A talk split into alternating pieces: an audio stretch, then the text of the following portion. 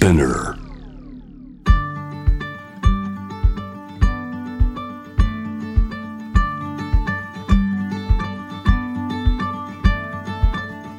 福本敦子の聞くコスメ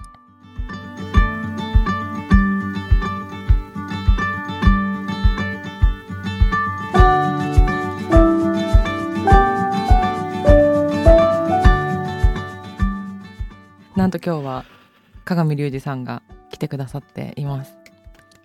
あの私も星占いの話を今までしてきてあの聞いてくださる方は本も読んでくれたりしてるかなと思うんですけどちょっと鏡隆二さんとかあの出てもらったらって言われてたんですけどいやちょっとこんななんかふざけた本出しててちょっと会えないでしょとか思ってたら JWAVE で偶然お会いしてあお会いできたってことはお話ししていいよっていうことなんだって思ってあの今回呼ばさせていただいたんですけどよろしくお願いしますありがとうございます。お願いします。いや、ふざけてないですよ、福本さんの本。全然。巨匠すぎてちょっとそんなあ今日の同じところに立つの無理、ちゃんと買って、そうですよね買ってあったんですよ、そもそもが。本当ですか？で、気持ちが上がればそれでいいという、十二星座と星占い、by 敦子っていうね、はい。これですよね。はい。あの星占いの話をしたいっていうよりかは気持ちを上げるためだけのものをなんか作りたくて。ね、だからでも星占いと、それからい。ろんな、なんていうんだろう、グッズっていうんですか、コスメ関係を中心に。紐付けられて、はい。リストアップされていて、まあ、ちょっと雑誌の記事っぽいけど、ね。なんだろうこう星占いのイメージ星座のイメージとそれからいろんなアイテムはい。を結びつけてなんかそういう世界観を作ってらっしゃる本だなと思って。なんか占いってなんかこう深く知りたい人もいるんですけど、うん。割と普通の人というか一般の人は自分のが何か知りたくて自分と好きな人の相性だけ分かればいいっていう人も結構いるじゃないですか、うんうんうんうん。だからそこの方たちに、まあ、入り口になるようなじゃないけどなんか盛り上がれるもんないかなみたいな感じで私は作っちゃったんですけど、ね、ご専門のだからそういうコスメとかオーガニックはい。のアイテムと、あの星座の紐付けてお星座の人だったらこういうものがいいかもとか上がるかもっていうような、うんうん。そういう作り方ですよね。そうです。うん。ちょっとそんな巨匠に今日は話を聞いていきたいと思います。長いよ。今日そういう話をしちゃったらえ長いというかあのなんか本の数もすごすぎてちょっとどれの話すればいいのかも分かんなくなっちゃって。何冊ぐらい出てますか今いや自分でもね分かんないんですよ。だから某密林で検索すると はい。すごい何百冊とか出ちゃうんで、はい。もうななんかもう分かんなくなってきちゃってえもうなんかい一年に何冊みたいなとかね出ちゃいまますね。だからまああのーその数がすごく増えちゃうのは、はい。あの12分冊っていうんですかね。あー。12世座別の本があったりそうですね。あの、えーそういうのを何回かやってるから特に数が増えちゃうっていうのはあるんですけど、はいはい。はい。え今占いというか星占いとかうんタロットに出会ってうん。何年目なんですか、えーっとね、えーちょっともう計算がしにくいけちょっと今ど僕は11歳の時からだから11歳？11歳の時に、はい。僕ね10歳ってずっと言ってたんですよ。はい、そしたら学歴じゃなくてな年齢詐称があって、うん、えー一回ちゃんとあの調べてみたら11歳だったのね、はいはい。で今50い怖いけど50、怖いけど。えー、4, 4なのではいはい。だからすごい54-11っていくい何年？43? 43 43年。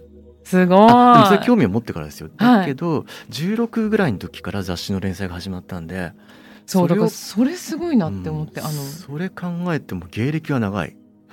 いや芸歴っとでいいのかな？どこから話したらいいからなんですけど 一番そのなんか10代で連載したっていうのを記事で読んで、うん。これどういうことって思ってたんですけど一番最初のその11歳のの出会いを聞いてみてもいいですか？11歳の時はねだから僕は68年生まれなんですね、はい。もう年を偽ってもしょうがないから言いますけど、はい。でとということは、えっと、10あの1970年代半ば、まあ、ちょっと後半かうん。なんですよね、うん。だけど日本のその当時のことを考えると、まあ、世界的にもそうなんですけどうん。特に日本では1974年はい。がオカルト元年っていうふうになんですけどオカルト元年。オカルト元年。でそれは何かというと映画のこうオーメンとかはいそれからエクソシストが公開されたり。こういうやつ。そうそうそうそうこういうって見えないじゃん、ラジオだか。らポッドキャストだから。あのエビ反りになってね、はいあの悪魔に疲れた少女が天井を歩いちゃうっていうような、まあ実話を元にした悪魔付きのあの映画だっていうふうに言われてるんですけど、はい。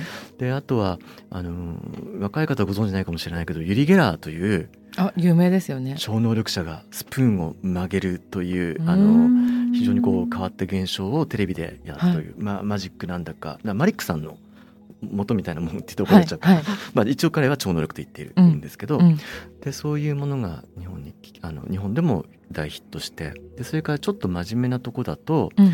あのイギリスのねはい。有名な作家のコリン・ウィルソンっていう人がはい「オカルト」っていう分厚い本を書いてこれが、うん。やっぱり翻訳紹介されたりオカルトって言葉が広まったそうですね。年でもあるんですかね今でいう感じのオカルトっていうイメージのオカルトですね。うん。ちょっと怖いやつですよね。そうですね。はい。あのこれ後でそういう話になるかもしれないけどオカルトっていう言葉自体はあのあんまりそのまがまがしいイメージは本当はないんですよ。うーん。どういう意味なんですか？もともと今天文学の用語でもオカルテーションっていうと、はい。食を言うんですね。例えば日この間食月食。そうそうそう。あのこの間月あのたまたま月食が天王星を隠したでしょ？はいにあの両方二重の食が起こったってうんうん。大騒ぎになったんですけど、はい。あの例えば月がある恒星とかある星をあの上に重なって隠すっていうああいう現象もオカルテーションっていうんですよ。うんうん。だからもともとオカルトっていうのは隠すっていう意味なんですね。なんか魚座感ある。魚座感がある。はい。隠す隠れる、で、えー中世からルネサンスぐらいまでのヨーロッパの世界においてはラテン語のオカルトっていう言葉はうん自然界の隠れた力というか隠れた法則っていうことなんですね。それを発見していくオカルトの、あのー仕組みを発見していくってことがサイエンスなんですよ。あだからオカルトサイエンスって言葉があってででもそれは今の近代的な科学とは違うから、ーうんあの今から見ると魔術に魔術っていうふうにあの分類されるものなんですね。でも本当はそのもののけ姫的なって言ったらあれですけど自然界に潜んでいる人間がまだ気づいてない、まあ、言語化されてないみたいな。うんうん。ところのなんて言うんですかね。パワーじゃないですけどそういうものってことですね。そうですね。だからもののけ姫的なアニミズムって言ってもいいのかもしれないけどももうちょっとヨーロッパの場合はそこにメカニズムがあるっていうふうに考えていたようで、うんうん。自然の秩序みたいな。そうですね。でその、えー福本さんのご専門の、まあ、オーガニックとかハーブとかはい。そういう世界でいうと、がっつりそこにもうまさにそうです、はい、近いです。うんで例えばあの今でもそうだと思うんですけどさこれから寒くなったらうんジンジャーティーを飲んだらいいよみたいなこと多分出てくるじゃないですかでジンジャー生姜ですよね。はい。で生姜を摂取したら体が温まるうん。これも事実はい。なのではい。で今では例えば生姜オールとか、えー、ジンギオロールっていうんですジンギオロールっていうんでしたっけ？そういう化学物質があるから、はい。体が温まるってことはもうケミカルに分かってるんだけども、はいはい。当時の人は分かんないわけですよ、うんうん。仕組みが。うん。でそれでこれ考えたら不思議なことでうん。生姜自体はうん。熱くないでしょ。うんうん。あ、常人の体に入ったらそういう働きをするってそうそうことですね。そう。だから確かに。あのえ何？そのジンジャーパウダーそのものは常温じゃないですか。はい。あの暖炉と違って、うん。お湯でもないから、うんうん。にもかかわらず、えー体内に入った時に人体を温めると。なんで？と思うあ、そうと考えたことなかったけど、そう、うんそう言われてみればそうです、で今では。はそれね化学物質のせいだって分かってるわけですけど、当時は分からないから、うん。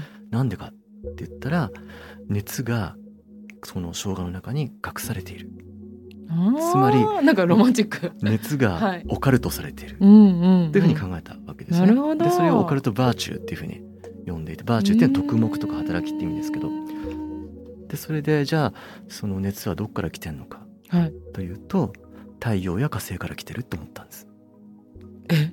そう何？今すごい飛躍した？って感じがしちゃいます飛躍なよね。んですけど、はい。あの昔の世界観だとあの、まあ、東洋のあの人体観とか宇宙観にもかなり近いと思そううんですね。ですけど漢方と似てますね。あの熱い冷たい乾いてる湿気てるっていうのがこの世界を構築してるっていうふうにうんうんうん。アリストテレス以降考えていて、はい。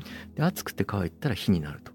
うんうん。でそれで冷た冷たくて湿ってるものは水だって要するに四大元素っていうのはこの4つの性質の組み合わせなんですね。火の星座、風の星座とか。そうそうそうそうそうそれです。でそれであで地上界が温まってる時って夏とか昼間だから大体太陽が温めてるんですよ。ーうんうんうん。で夜は寒いじゃないですか。はい。でしかも夜露が出て湿気てくるでしょ？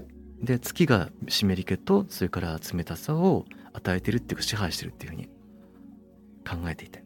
でそれで他の惑星たちも同じようにいろんな、えーその4つの性質を司ってるんじゃないかっていうふうに思ったようで。でそれでうんあのそれが人間の体液とこういう交換し合ってるとかはいで。それが植物や鉱物や他のものにも全部。でも本当オーガニックの世界観とでも完全にそうです。だから、はい。シュタイナーの考え方あシュタイナーなんて言ってこれシュタイナーっていうのはもちろんそのあのもともとそのゲーテの研究家だったわけですけど、ゲーテっていうのは当時のあのしまあなんていうかな自然学はい。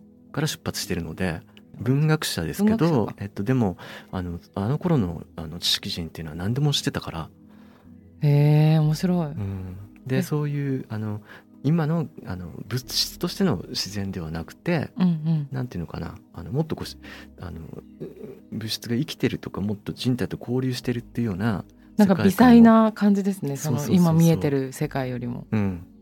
でそれが74年ぐらいに広まった？えっとねいやえっとそのこそうだから本来はそうオカルトっていう、はいはい。ある種高尚な言葉だったんですけど、うん。70年代以降その近代の科学からは逸脱した、まあ、UFO もあユーユーマっていうのかあのネッシーとかそうはいいうのもはい超能力も含めて、怪しいもんなんでもオカルトっていうふうに言うようになったたんですよね。うんうんうん。うだから今でいう都市伝説的な扱いをされるようなものは全部オカルトになっちゃった。それにあの11歳の頃に何かを通して出会われたってことですか？その頃はすごいだからオカルト元年って言われてるぐらいだから流行ってたんですよ。うんうん。でその中の一つとしてタロットっていうのも紹介されていて。はあちょっとなんかこっくりさんみたいなノリで紹介されてる感じですか？そうですね。ででもねあのこっくりさんというんつながりももちろんあるんですけど今から思うとあの今よりももっとおしゃれだったパルコ、はい。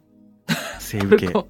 パルコ、はい。パルコ今でもおしゃれですけど、はいは でももっとせ尖ってたんですね、ではい。そこがあの日本で最初のタロット展をやったりとかそれとかあと。あパルコの地下に占いコーナーとかもありますああるんですけど、えもうん。なんていうのもっとそのあのある種のあの欧米のファッションとして紹介していた。タロット？タロット。へええそれが70年代？70年代ですね。でそれからあのうん。やっぱり70年代ぐらいだと思うんですけど、うん。あの劇作家戯曲あの劇作家のあの寺山修司はい。なんかがタロットを自分で作ったりとかじゃあちょっとカルチャー系。もう完全にカルチャーです。ねだから日本に最初にその一般的な読者のためにタロットのことを紹介したのが渋沢達彦とか、うんうん。種村末広っていう、まあ、幻想文学っていうのかな、はい。今のあのそういうフランス文学者とかドイツ文学者が紹介してたんですね。へえそういう流れとそのパルコの下の占いコーナーのようなちょっとなんていうの？ちょっとおしゃれから入ったんですねじゃおしゃれから入ってそれから あのパルコの下ももちろん占いの館もおしゃれだと思うんだけど、はい。あなんて言ったらいいんだろう。ちょっとキッチュなあはい。キッチュおしゃれ？はい。というようなものとそれからちょっとこうアンダーグラウンドうんでもある、うんとんがってるような、はい。今で言うとワイヤードみたいな世界と、うんうん。それからあのなんだろうああいうこう商店街の占いはい。のあの方々みたいなのとが、まあ、混然一体となってたんだと思うんですよ。うんうん。うんえそれでタロット出会って買って勉強するみたいなところから始めたんですか？まあか勉強っていうかねだから子供だからはい。なんかゲームかなと思って。あタロットはもうあった持ってたんですか？いやだからそれをたまたま本屋さんかなんかで見つけてはい。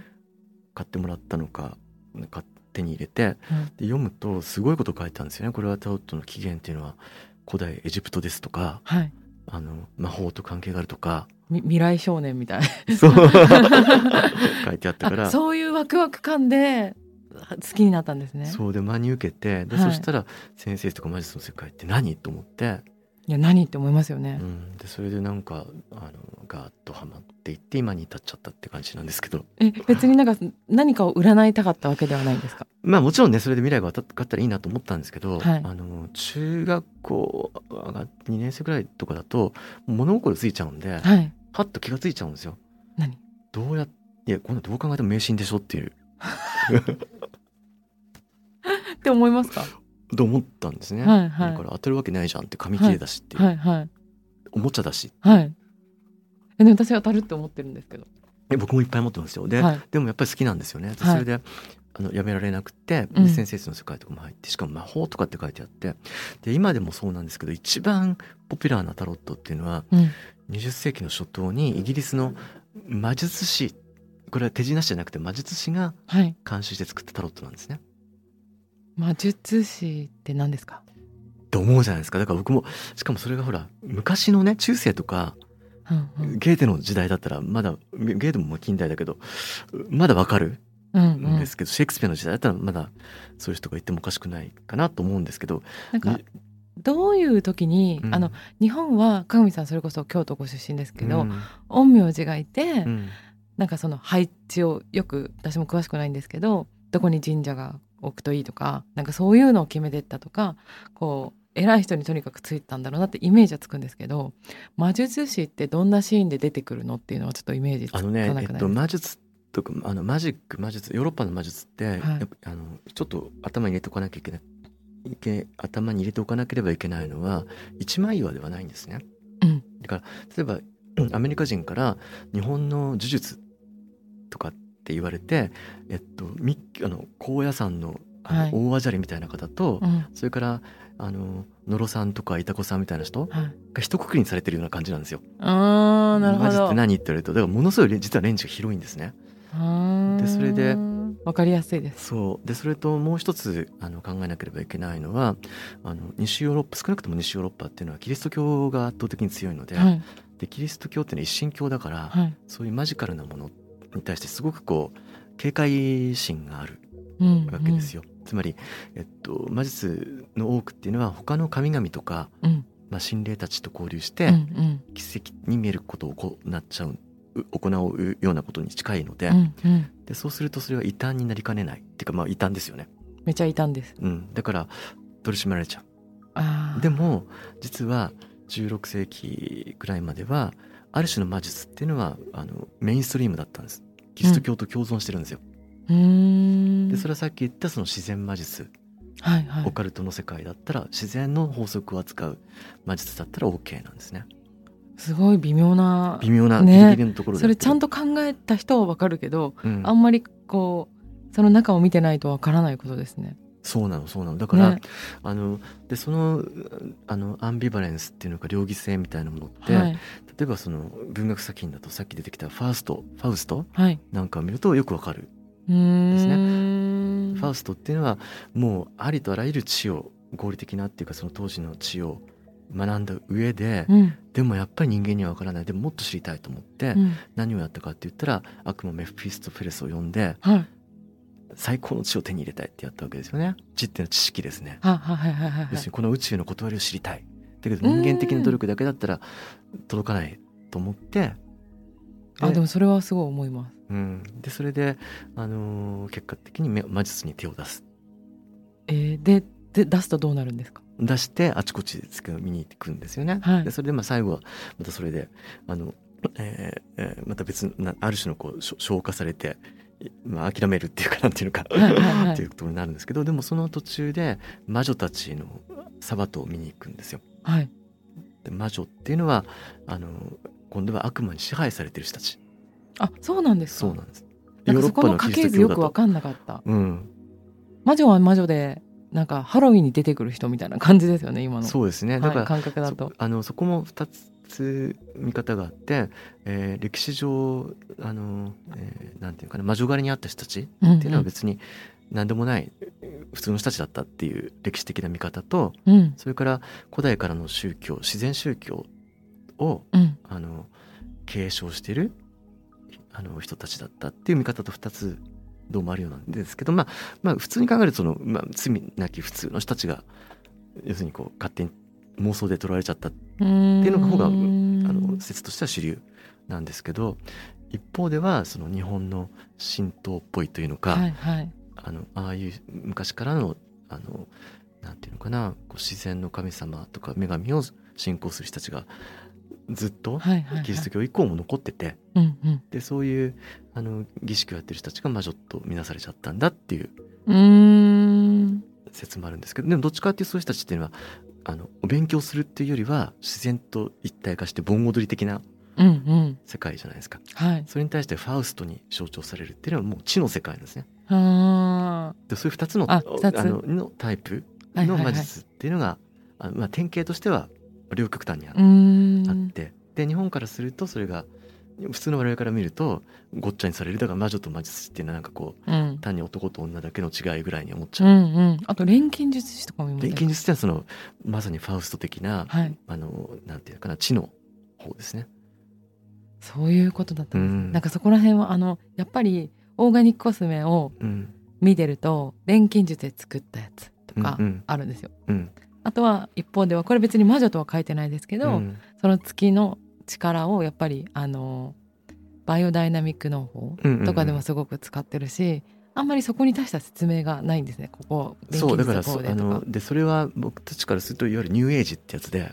ああだからその言葉久しぶりに聞いた、うん。だからニューエイジスピリチュアリティってそこがもう混然一体となって使われてるっていうところですよね。つまりそれはあの西洋近代に対しての一つのあのカウンターというか、はい。アンチテーゼはい。から来てるわけででそういう流れっていうのはもう実はかなり古い時代からあるんですよね。あのシュタイナーなんかのその,、はい。えーあのビオディナミーっていうかバイオダイナミクスなんていうのも20世紀の初頭だし、でそのもうちょっとルーツをたどっていくとあの、まあ、19世紀末か20世紀初頭かなあのスイスとかで、うんうん。あのなんていうのか、えーあのもうある種のこうコミューンっていうのかあのうんうん。人々の集まりがあって、芸術家とかイサドラ・ダンカンとか、はい。ああいう人たちがいてであの、えーあのアナーキストたちが集まったりとか無政府主義者が集まったり、はい。であのそういう一種のこうスイスに。そう知的な文化的な運動があってでユングなんかもちょっと関わっていくんですけど、そこに。でそこに結構あのオカルト的な怪しい人たちもいたりとか、うんうん。あとこうヌーディストもいたりとか。はい。でそういう運動がまずあのあってでそれからあの、まあ、戦争なんかがあるので、うん。でまあ60年代以降はい。60年代70年代だともう完全にヒッピーとかカウンターカルチそャーみたいなうですね運動がうんうん。あって、でそれがもうちょっとこう資本主義と調和してっていうかああだから最初はそういう資本主義的なものに対してのカウンターだったわけじゃないですか。うんうんうん、でそれが、あのー、ある種商品化されていって、うん、今のような中につながってくるところはあると思うんですよね。だから逆にと一般化しやすくなったっていう。あと区別がちょっとこう曖昧になってる感じそうですね。でも面白いのは僕もほら女性誌の世界長いじゃないですか、はい。で最初はねその月の満ち欠けとオーガニックのもとがコスメあとか。それどうでしたか？一番最初の方。最初の頃は、え？ー、あのみたいな。コスメ担当者にはい。コスメっていうのはあのある種あの科学化学的な科学だから、うんうん。そういうものと相性悪いんですよっていうふうに何回か言われたことがあってちゃんとその大手の化粧品会社がエビデンスを取ってきちんとやってる世界なのでそういうものとはあのなかなかあの、えー相性が良くないんだっていうことをうん。言われたことが何度かあったんですね。うん。あと日本のアロマセラピーなんかの紹介のされ方もそうでしょ？ああ最初はあるそ種のこうれもイギリスイギリスとか、ね。もちろんドイツもフランスも強いんだけれどもあのルーツを考えると今おっしゃってたような民間の知恵なんですよね。はいはい。でもちろん上流っていうテクニックは錬金術から来てるけれども、うんでさっき言ったあのにさっきごめんなさい。あの打ち合わせの時に話をしていたニコラス・カルペパーなんていうのははい。もう完全に先生してハーバリストなんです。うん。うん。ねなんだけれども、えっと、日本に最初にアロマセラピーが入ってきた、まあ、ごく一部例があったんですけどその化学物質としての効能っていうことうんがかなり強調されていて、うーん時代とかあるんですかねやっぱりあると思いまます。だからある程度広がったからこういうマージナルなものもちょっとこうよ許されるっていうかよ逆にそれが売りになってきたっていうことがあるかもしれないですね。なんか私はあの自分はすごい直感型なのでう、ん。オーガニックコスメで会った時もお店に入ったら日本じゃないんですけどそれアメリカなんですけどあなんか今すごい大事なこと起きてるって思ってでコスメキッチンではバイトしてたんですね。でもその時はオーガニックのお店じゃなくて帰ってきたらオーガニックのお店にしたいって言われたんですよ上の人から、うんうんだからああの時感じた今大事なこと起きてるっていうのこれかとうん思って、うんだから転職しないでいようと思っうんたら、うんそのまま流れてた流れなんですけどだからそういう人間だからあんまりその成分とか科学的なさエビデンスえうんうん。をあんまり重それを重視するっていうよりかは自分の感覚とか直感力で全部化粧品も決めてるんですけど後で調べたら別にそれってなんかあんま変わんないんですよね。調べてすごいやるのと。うん。なんかこう自分の感覚でやったのって言葉で説明ができるかどうかっていう違いだけで、うん。そんなに変わらないのかなともなんか思います。だから多分最初はなんでしょうね。あのそういうものが怪しくないっていうことを強調するために、あそう。それがなんかね。嫌なんですよ、なんかなんて言うんだろうな。だからこれ相談みたいになっちゃってるけど、うん。なんか怪しいいいかどうかっていう話って多分それってその人間のうんうん制限っていうかうん多分その自然界をこう素直に見てたらそういう猜疑心って多分最初って一番最初ってないと思うんですよ。うんだけどなんかそういう文化的なこととかまあ資本主義とかもあるかもしれないですけどフィルターがかかるから怪しいんじゃないかっていうことになるじゃないですか。うんでも人が生まれて死ぬのってそもそも怪しくないかって私は思うんですけど。怪しいのよ。怪しいんですよ。なんか深い話になっちゃった。そうそうそうそう。でもなるほどそこはね難しいとこまあでもそれに納得したいっていう人がいるのもすごいわかります。成分で。うん。うんでやっぱりその、えっとカルペパーの時代もそうなんですけど、やっぱりそれはある程度あの体に使うもんだから管理しとかないとあの特にたくさんの人に使われたりするとリスクも高いわけで、うんうんうん厳密なことを言うと自然と文化の違いなんか本当はないんですよね。うんうんであの自然っていうふうに我々が思ってるのも実は文化的な概念だから、うんうんうんだから例えば僕たちが自然だと思ってるものとうんはい。それから狩猟採集のあの今でも生きてるらっしゃる方たちから見てる自然って全く別物だし、うんうん。で自然の方が素晴らしいっていうのが概念自体がうん。新しいんですよ。うんうん。あのえヨーロッパのこととか日本のことだけ考えてもやっぱりその自然で怖いっていう方があの自然っていうか、まあ、そうですね自然っていうのは本来怖いもんだったわけですうね。んうん。人間その中でサバイブしなきゃいけないから。そうですよね、うん。生かせもするし殺しもするみたいなところはありますよね。うんうん。ででそこであのなんていうのかしあの例えば風景画みたいなものが出てくるっていうのもうん。ものすごい新しい自然の姿風景が綺麗だっていう感覚うんうんうん。が生まれるっていうのはやっぱりすごい新しいんですってね。へえだから普通だったらやばい怖いわけですよ、なるほど。うん、何が起こるか分かんないから。でもなんかその占いも結構なんか、いいですか悪いですかの質問ってされること多くないですか？多いです多いです。なんかそれもちょっと似てますよねなんか。うんうん。いい悪いじゃなくてみたいなそうそうそうそれずっと言い続けてるんですけど。そうですよね。でもね相性とかも。そうもうどうしてもみんななんであんなランキングが好きなのっていう。日本はランキング大国ですよね。もうランキングずっと拒否してたんですけど最近はもうしょうがないやりますけど。でも上位3位にしてとかっていう、はいはい。あのあと相性がうん。いいですか悪いですかっていう質問ってあるじゃないですか、うん。なんか私は自分がもし聞かれたらあのこよしあしではなくてどういうふうに使うかっていう視点からだったら答えられますよって言ってるんですけどうん鏡さんまあなんて言いますか？だからある種あの、うん、いい本当はいい悪いなんかないんだけど。ないですよね、うんであの季節にいい悪いってあるみたいな言い方。えなんかちなんかエスエ知的。それちょっとパクろう、うんうんどうぞどうぞ。エスプリが効いた。うん。返答 なるほどね、うん。面白いですね、うんあとなんかこうだから占いの使われ方も私はその自分の本を出すことによって面白いものだっていうふうに興味を持ってほしかったのと、うん。あとなんかこうそんなシリアスに考えるなってことも言いたかったんですよね。そうですそうです。うんそうなのそうなの。うん。だからシリアスに考えがちじゃないですか、うん。でそのいい悪いできるできないとかってじゃなくてなんていうのかな。自分にとってその月とか星とかの動きはやっぱりなんか感じるんですよ。うん昨日とかも新月だったんですけど、うん。なんかあこれしようかなとかあれに会おうかなとかひらめくからなんでだろうって思ったら新月だったから、うんうん。やっぱそういう時なんだっていうのを思って、一番最初の勉強の仕方は基礎知識を勉強してから世の中を観察するっていうやり方で勉強したんですね。うんうんうんあのお羊座こういう星座です。勉強してお羊座の人ととりあえず言ってみる。でその書いてあったことと合ってるかどうか確認みたいな。あとは新しい発見をこのリアルな方からもらうっていうやり方で勉強したんですけど。的確それが一番ですよね。面白いですよね、うん。でなんかあのえ鏡さん月お羊座で合ってますか？そうです。そうですよね、はい。あのホロスコープ見たらお羊座がいっぱいあったから、そう。なんかお話しし始めてくれたらもうこれ止めちゃいけないと思って。あー。好きな何座ですか？ヤギなんですヤギ。あそうか。そうなんです。真面目に感覚感覚の星座ですからねそうなんですか？あ土だから。土の星座うん。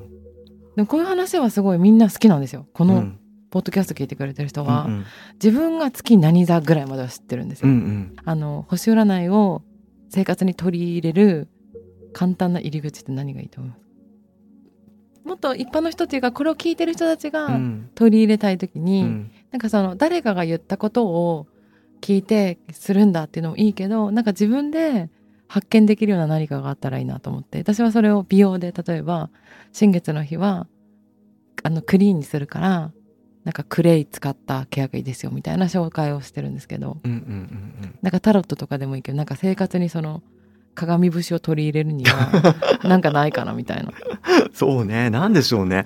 いやあのだから今あのいやすごいなと思うのはツイッタートレンドに新何伊手座そうですよ。新月とかが上がるようになったっていうのはもう僕からしたらちょっと驚異的えでも待ってましたじゃないんですか？ままいや待ってましたっていうところもあるいますし、はい。なんかどうどうどういうふうに皆さん見てるのかなとか一粒万倍日と同じに並ぶから。あそうですそうです。それなんかいいことある日みたいな。うんうんうん。いいのかなっていう気がしますけど、はい。そうですね。でも考えたらあのこの JWEB うん。で夜の番組やらせてもらった時はい。あれ画期的だったなって今思うと。いつ頃だったんですか？90年代、あ90年代、うん、でで先生占い自体はねずっとブームではあるんですよ日本では、うんうんうん。なんだけど、うん。あの今日はお羊座の新月ですとか、うん。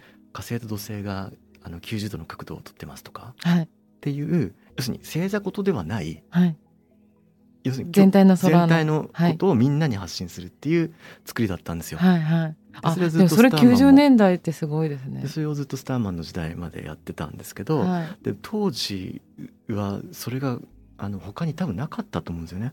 うんうん。要するにお羊座のあなたはこうみたいなものはたくさんあったんですけど。ないみたいな、うん、みんなに当てはまる星占いって一体何っていうしそれを私も考えて新月満月を一番最初に紹介したんですけど、自分のその美容では、うん。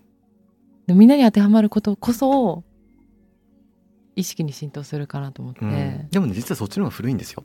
あのつまりお羊座のあなたとかお羊座のあなたっていう占いが登場するのって、えーえ1930年代以降なんですね。はいはいはい、あののあなたは今こんな感じっていうのが、うんうん。でそれまでのあの17世紀にはめちゃくちゃ多い数のはいあのアルマナックっていうんですけどうん。星占いの暦が出版されてたんですね。うんうんうん。でこれは聖書を上回る数のプリント数なんですよ。はい。でおっしゃってるように新月満月。で生活の指針が書いてあった。まあ一番多いのは種まきですけど、あのはい今のバイオダイナミクスにつながるような。うんうん。で他にはあの服を新調する日とか今より服みんなたもっと高いから、うんうん。いつ下ろせば長持ちするかとかね大事なんですよ。あー。あ本当サバイバルの一部として。まあそそれもあるしあと髪を切るにはいつがいいとか、うんうん。でもそういうのがあると結構なんかこうみんな自分のフォロワーの様子見てるとですけど、うん。楽しみながらうん。意識を向けてくれるから、そうそうそうそう。なんかいいなと思って、うん。でこれがねいかに流行ってたかというと、はい。あのガリバー旅行記はい。のスイジョナサン・スイフトって作家いますでしょ？はい、でスイフトがあまりに流行ってるからバカバカしいって言って、うん。えっと、ペンネームでうん。パロディ版の暦を出したんですよ。はい。おちょくるために。うん。でそれも売れちゃいそうじゃないですか。いや結構売れてて、はい。でそれでもうあの当時の人気の暦作家っていうか星占い師うん。のことをディスりまくるんですけどうんうんうん。だからそれぐらい流行ってたって面白い,、面白いえーで戦争の行方とかそういうのもちょっと占うんですけど、うん。あのまあ典型的な方であの「雨が降らなければ晴れるでしょう」とか書いてるわけ。で完全におちょくってんですよね、はい。何とでも取れるようはないものになってるとか、だからそういうふうに歴史見ていくと結構面白いんでうすけどね。ん。でもやっぱ歴史好きなんですか？いや歴史が好きっていうか過去のものからこうなんか紐解くのが好きなのかなと思って。うん。まあ好きっていうかねななんだろう自分がやってることって何やってんのっていうことが知りたい何それは何それなんか面白いこと言い出した？何？いやだからつまり僕は星占い先生術とか、はい。もうあの大好きだし、はい。あのなぜ科学と別れたんだろうかとかそういうことも含めて知っとかないとやっぱり僕若干警戒心もいまだにあって。うーん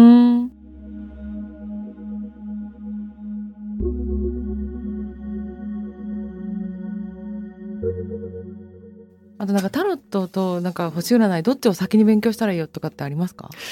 ああいやそれはあのお好きな方でいいんじゃない、なんかちょっとその、うん。星占いとタロットの話うんうん。少ししてもいいですか、うん。あの私は、えー、と星占いの星座の図というか、うんうん。ホロスコープは面白いしちょっとだけ読めるんですよ。それなんかパッて見たらあのなんかわ自分にとってはすごく分かりやすいですね。英語的というかあ彗星がここにあって火星がここにあるのかみたいな楽しめるんですけどタロットは難しいんですよ自分にとって。ああでもねそれ逆の人もいます。あそうなんですね。僕も情報が多すぎるって思ったんです。ああなるほど。あと僕の方があ僕の場合はね逆にその東洋のシンボリズムが全然ピンとこない生き生きて見えないの。東洋のシンボリズムってね。あの例えば液とか、はいそれからはいはい四柱水明とかだと、うんうん。げあのベースになってるのが陰陽五行論なんですね。はい陰と陽とそれから木下土金水の漢方のうんうん五行うんなんですよ。でこれ 4, 4つのエレメントはものすごくよくわかるんだけど、うん。五行っていうのはわ本で読んでもピンとこないんです。そうなんだ。多分だから最初にだからセカンドラングエージだからだと思うんですけど僕あは西洋の方がそうですよね、うん言葉勉強するのに似てますよね。似てるんですのそうそうそうそう。そう。あこれでもみんなに知ってほしいかも、うん、あの占いとかタロット興味あるけど難しく感じるっていう人がいて別に勉強しなくてもいいんだけど、うん。なんかそれがどういうも多分ちょっと不思議なものだとみんな思ってるから勉強する感じがなんかギター練習するのとかあの言葉を学習するのに全然同じだよっていや本当そう本当そうねです。そうですよね本当にそうです本当にそうです。でもタロットってなんか一枚にいっぱい書いてあるじゃないですか、うん例えばあの女帝とかだったら女の人が持ってるものがこうとか、うん。着てる洋服の柄がこうでそれは何を表しててとかもねそれはずっと後なんです。あそうなんですか、なんかうんでも多くない？って思っちゃったんです。多いんですよね。多いんだけど、えっと、タロットがまずいあの一枚一枚に今のような占いの意味が当てはめられたっていうかつけられるっていうのは19世紀に入ってからはいはい。なんですよ。でタロットの発祥自体は15世紀の半ばなんですね。はい。でもともとは完全にゲーム用のトランプなんですよ。そうなんですか？そう。へえだから神秘的なものは全くないんですそこに。基本的に。カードゲームだったんですか？完全にカードゲームです。で今のトランプのなんていうのかな、えっと、今のトランプの元になったものがあのアラブで、まあ、発明されていてうんうん。でこれが14世紀に西ヨーロッパに入ってうん。で15世紀イタリアで今のタロットの絵札が付け加えられて、うんうん。まああのタロイタリア語で言うタロッキー英語で言ううんうん。タロになっていくんですね。一方ではその、えーあのフランスのスーとハートとかスペードとかっていうのがうん。世界的なトランプになっていくっていう流れなんうです。ーん。でその切り札あの今我々がタロットらしいタロットカードと思ってる死神とかうん。太陽とかラバーズとか。ラバーズとかああいうのが付け加えられるようになるのが 15, 15世紀半ばなんですね。はいはい。じゃあそれどっから来てるかっていうと当時のみんなが知っているその偶意画っていうのかな。うんうんあの抽象的な概念うを、んうん。あのえー人擬人化してはい。あの書くっていうのが当時大流行していて。うんうん。で貴族たちはよくそれを知ってるんですね。うんうん。でそういうものが例えば貴族のこうパレードに使われていたりとかうんうん。するんですよ。でそれがカードゲームに取り入れられていったんですね。そうなんですか？そう。だから例えば女帝はもう女帝なんです。だから別にその衣装にシンボルが入ってるとかそういうのじゃなくて女帝なんですよ。うん。で例えば正義だったら剣と天秤持ってる。ジャスティスジャスティスでしょ、はいであれは今だって東京裁判所にいるじゃん、うんうん。あれなんだ。から正義は正義なんですよ。うんうん。なんだけどあの18世紀の後半にフランスで、えータロットの起源が古代エジプトだっていうことをうん。言い出したうん。学者がいてうんでこっから急速にタロットがオカルト化されていくんですね。で本当のタロットを再現するとする試みが行われていってうん。その中でこれはある種妄想なんだけども、うん。でそこでいろんなシンボリズムがそこに付け加えられていくんです。うーん。そうだったんだ。うん、っていうことをあの僕が知ったのが大学院生になった頃でではい。だから80年代はそんなこと日本の日本には全く書いてなかったのでう、んうん調べ尽くしていたんですね。なんかちょっと。いいやいや調べ尽くしてはいないんだけど。そうなんですね。なんか専用性聖術の方がなんかこう、うん。法則的じゃないですか。そんなことない。うん。あのいやそうですそうです。もちろん、はい。あのっていうのはタロットの方が新しいからあのあと、うん。読む人のセンスが両方とも読む人のセンスはすごく大切ですけどよりこうふわってしてる感じが。そうですね、はい、うん、私はして後ろの方がまだなんか割り切れる感じがするっていうか。あー月ヤギ座っぽいな。でも本当はそんなこと 本当はそんなこともなくて実は我々がよく知ってる先生術ってはい。20世紀の初頭に発明されてるんですよ。ホロスコープ先生術あじゃあタロットより後ってことですか？あの今我々が普通にあのなんていうかなあのやるような読み方っていうのはあー。19世紀の末か20えじゃあ世紀にもっと前は全然違う見方望遠鏡で星を見てたいな。やいやいや あのホロスコープは使うんですよ。はい、同じホロスコープ使ってるんだけど、うん、読み方がだいぶ違うんですね。そこに石転がしてみたいなこと？違う違う違う違う。あのそうじゃなくてももっと厳密なんです。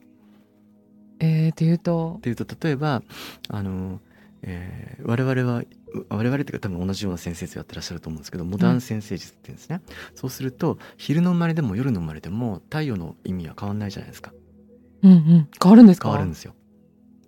めっちゃ面白いですね、うん、とかあの、えっと、太陽はどこにあってもある種自分のアイデンティティとかを表すみたいなはい。解釈が中心なんですけど、はい、17世紀ぐらいまではそうではなくて。はい、何だったんですか？いやあのそのチャートによって変わるんです。この太陽はこの人のお父さんであるとかこの人のお母さんであるとかあもう超パーソナルってことですか？そうですそうです。へえそっちの方がいいですけどね。う、ん、で難しそうだだけど。難しい。ルルールがいっぱいあるんで、はいはいはい、であのかなり違ったものだったんですけど、うんうん、うん、でそれが19世紀の終わりぐらいに随分こうっていうのは17世紀にの後半にあの少なくとも英語圏っていうかうんうん。では先生随分下火になるんですね。うんうん。じゃあ何がこうその時は？いや科学が出てきちゃうから。つまりあのでそれで19世紀の終わりぐらいにあのさっきの流れに戻ってくるんですけど、うんうん。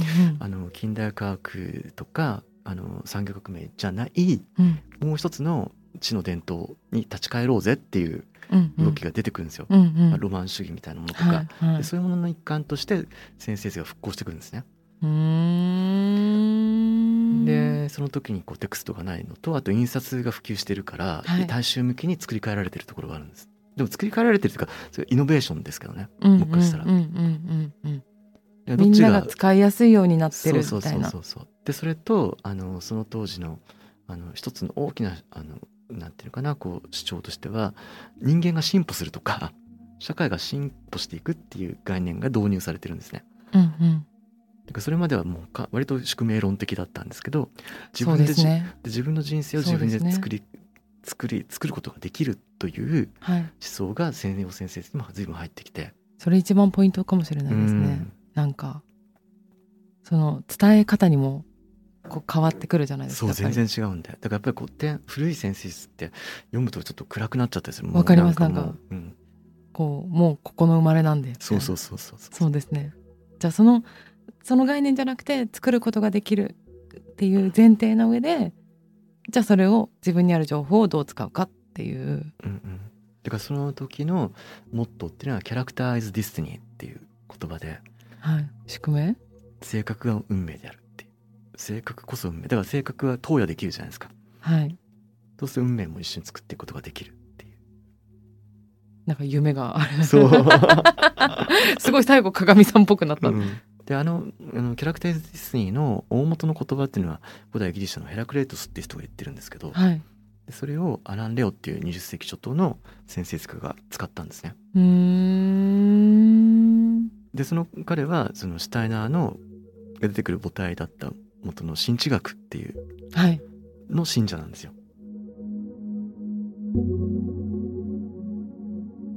なんかやっぱこう今のことしか私も考えないからどっから来たのかとかは、こうむむしろ思ったことがなかったので、うん。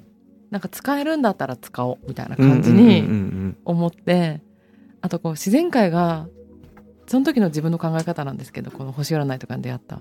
なんかやっぱりいろんな世界あるけどこう超単純な言い方でもう言うの恥ずかしいですけど自然が一番強くないって思ったあんですよ。自然は強い。だってねいくら人間がうん。めちゃくちゃ計画しても雨降ったら全部終わりじゃんって思ってそうそうそうそう20代ぐらいの時に。うん。でもそういうのってもうこっちコントロールできないから、うん。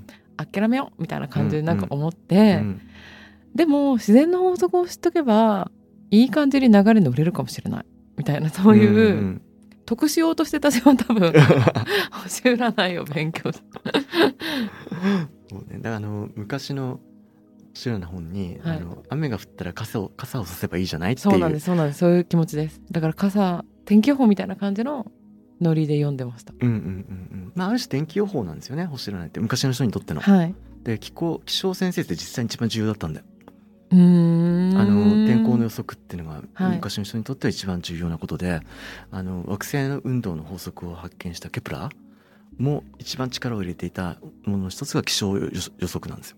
うーん。だってもう生きるか死ぬかのところ。そうそうそうでケプラーは占星術師だったんで、はい。星の配置から気象予測をすごいやってんのね。へえあとはそのパーソナルなところで一番最初に出会った時にはアセンダントうんうん、とかの概念がすごい面白いなと思ったし、うんうん私あのアセンダントって顔とかパーソナルなとこ決まるじゃないですか、そこに火星が乗ってるんですよ。それで顔に怪我したことあるかって言われて一番最初にここに口の下に縫い目がうん。あるんですけどお母さんが間違えて自転車からうん。落としてできた傷らしいんですけど、それで本当じゃんみたいな感じに、思ったのが出会いでした。アセンダントもともとホロスコープって言葉はアセンダントを指すんですね。何何面白いなんか。まあ、ホロスコープって今なんか振って鏡さんが知識がない時がない。いやいやいや。ホロスコープって、はい。あの今ではあの僕たちが使う円形の図表のことを指すんですけどまあはい。転じて一般に星占いのことを、はい、あの雑誌の後ろにホロスコープって書いてあったりするじゃないですか。うん、でもともとホロっていうのはホライゾンから来ているホライズンってなんだっけ？地地平線とか、はあのそれから語源的に言うとアワーとつながってるんですね。H じゃない？アワーって英語で言うとうん。うんうんうん HOUR じゃないですか。だからだから中学とか高校生の時になんでホワーって言わへんねんっつってうん。イライラしたんですけど、うんうん。で 要するにこのホライゾン語源一緒なんですね。はい、ホーラーから来てる。うん。でスコープはもちろん見る。はいですか、ら、地平線を見張るって意味なんです。なんか神さんにせあの、うん。解説してもらうと全部素敵なものに見えますね。素敵なもの。いやいやなんかいや素敵ってそういう言葉なんで。みたいななんかこう壮大な感じに思う。そうだから地平線から星が昇ってくることをホロスコープと言っていて、はいあの個人の星占いっはい。ていうのと多分その辺の感覚がつながってると思うんですけどうん昔の人にとっては地平線から星が昇ってくるっていうのが星が生まれてるっていう感覚だったと思うんですよ。毎晩毎晩同じものが巡ってくるんではあるんだけど確かに。毎回毎日生まれてくるわけだから太陽なんか特にそうなんですね古代エジプトの人は太陽が東の地平線から生まれて、はいピークに達して死んでもう一回復活するっていう感覚なんですね。なんか新しくていいですね。なんかこう、う毎週リフレッシュな。そうそうそうだからそっちの方が古いんですよだから日々新しいんですね。なるほどでで新しいんだけど毎日ずっと同じことを繰り返してる秩序秩序があってでもそこにはあの、うん、生と死あ成長と衰退と死死の再生の含まれてますサイクル。が入ってるわけですよね。はいでそれで新しい星が生まれてくる時てかある人間が生まれた時に同じ時に生まれた星を見ればうん。なんかわかんじゃないかっていう感覚が多分あったんだと思うんです。でだからホロスコープって東の地平線を見張るって意味なんですね。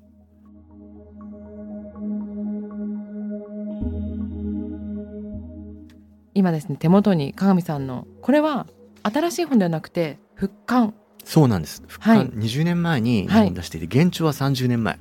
そんな昔からあるんですか？でもこの著者がねチャールズスージ・ハーベハーベイ夫妻という方なんですけど特にチャールズ・ハーベイ先生に僕本当にもう亡くなっているんですけど、うん。大変お世話になっててでイギリスの先生術世界のもうレジェンドっていうかはい。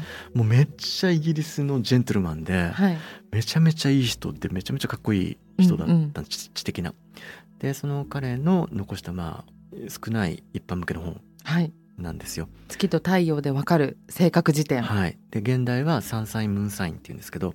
で皆さんがよく知ってる何座の生まれっていうのは自分が生まれた時に地球から見て太陽があった星座はい。のことなんですよね。はい。でそれで、えー太陽だけじゃなくて太陽系には月も金星も火星もあるわけではい。で特に太陽と並んで重要な月の星座はいの組み合わせってこれ144パターン。つまり、えー太陽星座12星座はい。月の星座12星座かけるはい。と 12×12 で144うんの組み合わせのキャラクター分析をしてあるん。ですけどとっても面白い。これあのどこのページでも誰かに当てはまるというか自分のも知れるし、うん、他の人のも知れるのでそうです。しかも、えっと、かなり分厚い本で5センチぐらいありませんか？そう。福本さんが魚座で月がヤギ座ですよね。そうです。ちょっと読ませていただいていいですか、はい。えっと魚座月ヤギ座。うん。想像力を生かす実業家。ほら当たってるじゃないですか。だからイマジネーションを使いながらはい。そういろんなアイテムなんかと結びつけて。えあとなんかあの私結構ふわっとして見えるっていうか、うんすごい常識外れな感じにやっぱ1ハウスに天皇制があるので、うん思われるんですけど意外と堅実なところがあるんですよ。それをあの一緒にお仕事した人に言われて「福本さん見た目よりすごいだって義理がたいですもんね」みたいな。それのような水かけるうちちょっとちょっとだけ読んでいいですか、はい人間味がある面倒見がいい情け深い深刻で内内省的鋭い直感。あ鋭い直感。月ヤギ座。うん。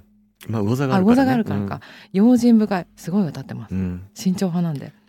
控えめな野心家用意周到大黒柱って書いてある。素晴らしい。あの 最大の長所と最大の短所が面白いですよ。えちょっと待ってえっとみ右の方右の方じゃないかな？右の下の柱。あ左です。のごめんなさい、えーとそうこっちから見ると右だった。あちょっとあたいっぱい書いてあるんですけど、あの自覚があるところを読みますね、うんうんあなたの最大の短所。うん。短所からいく。えはい短所。えー警戒心が強く胸の内を明かしたがらない、うん。えすごいわかります、うん。あのものすごいこう人といて本当に仲良くなった時が同時だったらいいんですけど相手が気を許してくれて先に態度を崩した時に私すごい警戒するんですね。ああ向こうがね。そ向こうが崩しちゃうとはい。警戒する。わかる。うわかります。僕もそういうとこある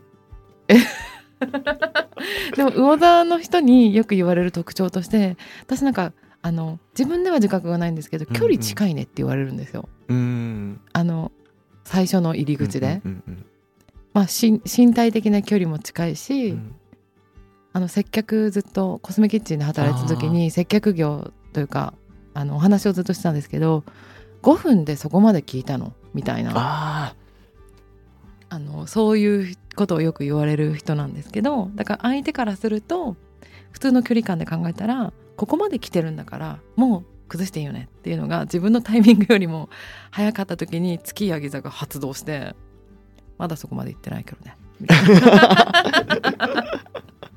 あのデレツンですね。ツンデレじゃないよね。あそうですね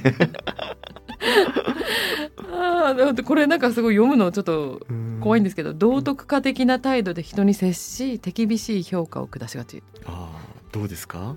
あでもなんかなんかあのプロデューサーさんがあるってうなずいて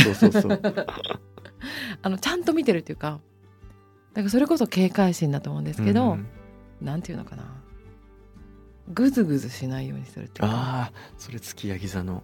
ぐずつかないでみたいなところはすごく、うん。自分もだから言葉とかこう砕けるまでには時間かかるんですけど、うん。相手がちゃんと自分にも気を許してくれてるのかなとか見てから 自分も態度崩すなるほど。崩してくだ可さいもう愛くない可愛くないですね、えもう崩してください。ありがとうございます。えっとあなたの最大の長所。うん。ちょっと待ってください。あ。人や物を見る目が抜け目ない。うん。抜けさりげなく相手に合わせることができるあいつまでも変わらぬ誠実さ。これうはん。自信あります、うん。あの小学校の時に公正公平でしたっけ？なんか生活単位のところに公正公平に6年間丸がついてたので。素晴らしい。でもこれは水星金星水亀の影響かなと思って思ってるんですけど。ちょっとじゃあ鏡さんのところ見ていいですか？僕は魚の羊魚のお羊ってなんか勢いがある時とないか時の差がすごそうそうじゃないですか。ね。それはあるかもしれないですね。えっ、と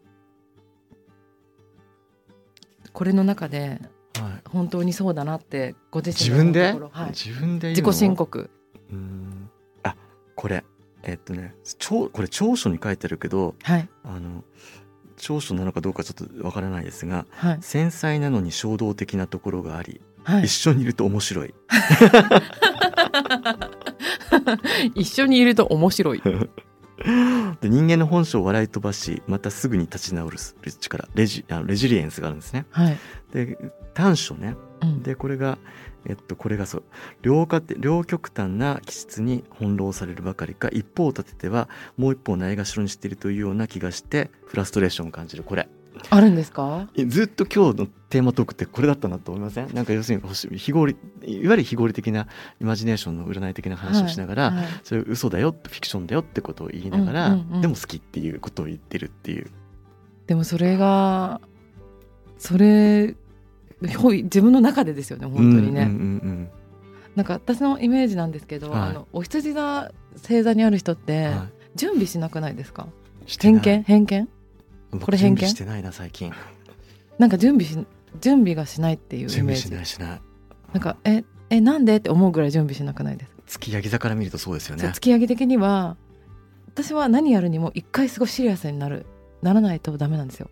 長距離とか得意だったんですけど絶対無理かもみたいな。本当に帰りたいって一回なってからなりきったら頑張れるんですよいやーなんかもうとりあえずやってみようみたいな。あそうそうそうそうそうそう。そ うあの現場現場ね本番？本本番番の方が強いみたいな。あれプロデューサーの方はどのパターンですか？何座の？ディレクターさん。はい。人情味にあふれた情報通。ほらー。あの美味しいご飯屋さんとかすごい教えてくれる。ああそうですね。そうですね。はい。でもさご飯屋さんだけじゃなくてほらあの音楽業界とか音楽とかその今のトレンドみたいなのもずっと、そうですね。お仕事柄やってらっしゃるから。えっ、と言い訳がましく神経質になる傾向がありって書いてありますよ。面白いですね。これ全部全部全部読みたくなりますねなんか。そうなんです。でちなみにあのー一番頭についてるキャッチフレーズ。はい。それはあの原著には実はないんですよ。あ鏡さんはつけたんですそうかそれを僕は全部書いたのえー、でもここが一番大切ですよね。まああの現状それないんで、はい。あった方が分かりやすいなと思って、ちょっとこれあの自分のはあって見る人のちょっと楽しみでうん。ネタバレになるからあれですけど軽やかな外交家とかなんかこう、うん。優しさに満ちた野心家、うん。気が合いそう。うん、敏感な目利き。面白いですね。正義感の強い実際家とか、わかりやすいこれ。そう結構ねこれおかげさまで売れてんですよ、そうですよね。あの出てもうまだ1ヶ月経たないんですけどさんずりまで行ってて。へえ私藤井隆さんと一緒だやった。あ大好きだったもん、あなんか分かりますあの人もこうあのふわっとしてるけど実はちゃんとしてますもんね、はい。この間あの平野レミさんがゲストで来てくれたんですよあお料理の。あ素晴らしい。でお羊座なんですけど、うん。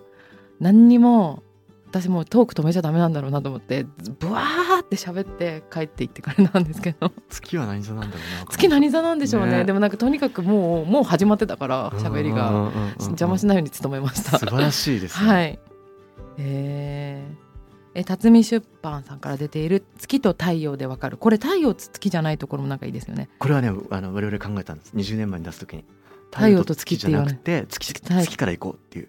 あなんでですか？なんでだろう？やっぱりあのちょっとジェンダー論先取り？ああのの太陽と月っていうと男が先になっちゃうじゃないですか、うんうんうん。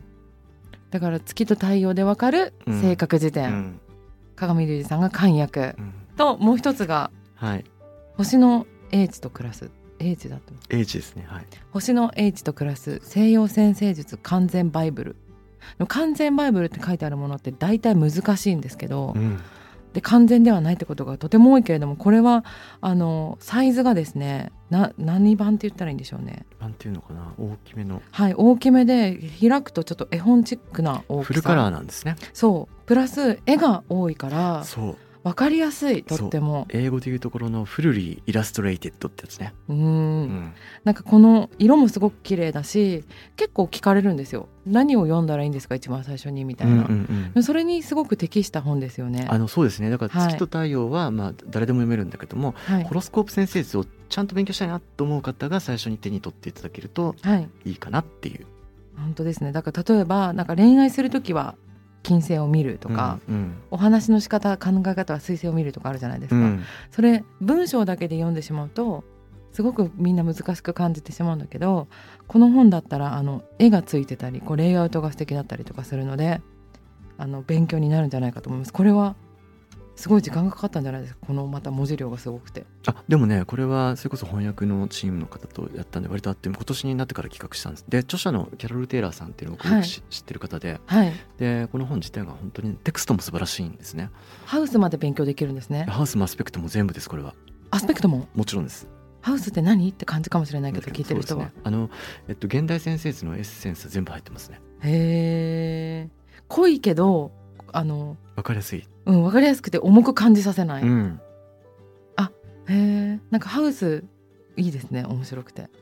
アセンダントディセンダント。かなり詳しくないですかこれ？いやいやあのだからこれかなり。であのちょっとマニアックなことを言うとはい。20世紀以降の現代先生図でスタンダードのテクスト教科書っていくつかあるんですね。はい。で20世紀の初頭に出たのがあのアラン・レオっていう人が出した七巻本のテキストがあってうんうん。でこれがまあさ最初っては最初、うんそれから、えっと、1950年代ぐらいにModern Textbook of Astrology っていうのが出て、はい。でこれがマーガレット・ホンっていう人が書いてうんうん。で僕らの時代はこのこれがもうずっとスタンダードだったんですね。うん。でもうちょっと分かりやすいのが70年代にイラストレーション満載のまさにこういう形のでももっと大きい「えー、で Complete Astrologer」っていう本がパーカー夫妻っていうのを出しててでこれでプロになったって人が結構いるんですよ。で多分これからこの本が最初でプロになっていく人たちが増えます。で著者のあのケロル・テイラーさんっていうのも素晴らしい人で、うんうん。この間ズームでつないで日本で講座やってもらったんですけど、へえ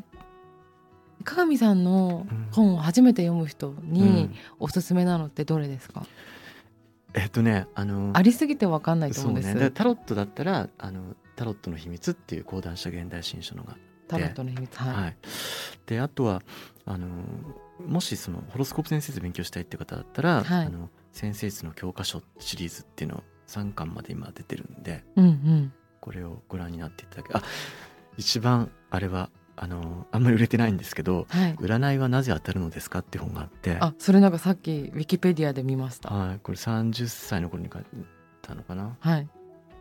これは結構迷信じゃんっていう自分の問いに対しての答えみたいな感じなんですか？うん。でも迷信であるけどもっていうところ。けどもそこ鍵なんですね鏡さんの,、うんうん。あの私が見てたえっ、とこう開いて魔法の杖。魔法の杖、はい。それも良くないですか？なんか一番あれはそうね。超だからあれはもうあのもう本当にあれはほぼミリオンだったので。はい。すごいです100万部ヒッねトなんであれはあれはもうあの本というか一種おもちゃっていうかあのいつ出したんだろあれもね2002 2001年って書いてある。そうですね。え。2001年の9.11の時に打ち合わせをしていたっていう。なるほどね。印象深い、なんかオラザ・オラクルブックって書いてありますね。あの原著がそうなんですね。オラクルって言うとなんかこうオラクルって引いてみるみたいなことですか？オラクルってもともとは信託って意味で神様からのメッセージって意味なんです。であのでオラクルあるいはそれを受ける人って意味で,、はい。で古代ギリシャではオラクルっていうのは、みまあ、み巫女っていうのかな？巫女さんがはい。神々が乗り移って、はい。その託戦をつ告げる人たちのことをオラクルっていうふうに言ってたんですなるね。ほど。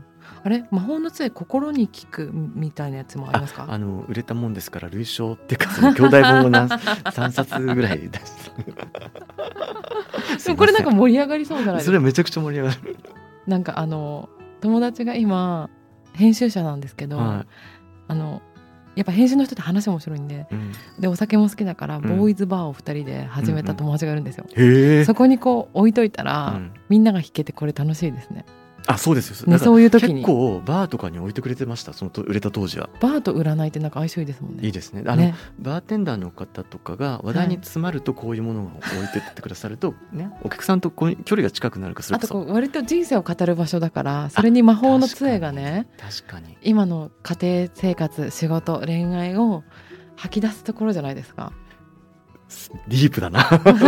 そこまでしバーで話す？いや割と話すと思います。本当ですか、はい。スナックの世界にしか。いやどう そうなん。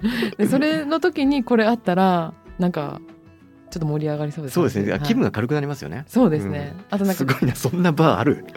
ありますあります。家庭の話までする？やっぱりみんな話しますよ。ええそれか私がなんか自分がそういうふうにこう人に入ってってんだかわかんないけど。あインタビューしてんじゃないですか？もしかしたら入ってってるのかもしれないですね。気づかずに。ん。入ってってる割に自分が壊れると シャッターを閉めるっていうことがこの月と太陽でわかる性格時点で分かりました。魔法の杖でちょっと毎日朝やろうかなってちょっと思いました、えっと鏡隆二さんでした。ありがとうございありがとうますございました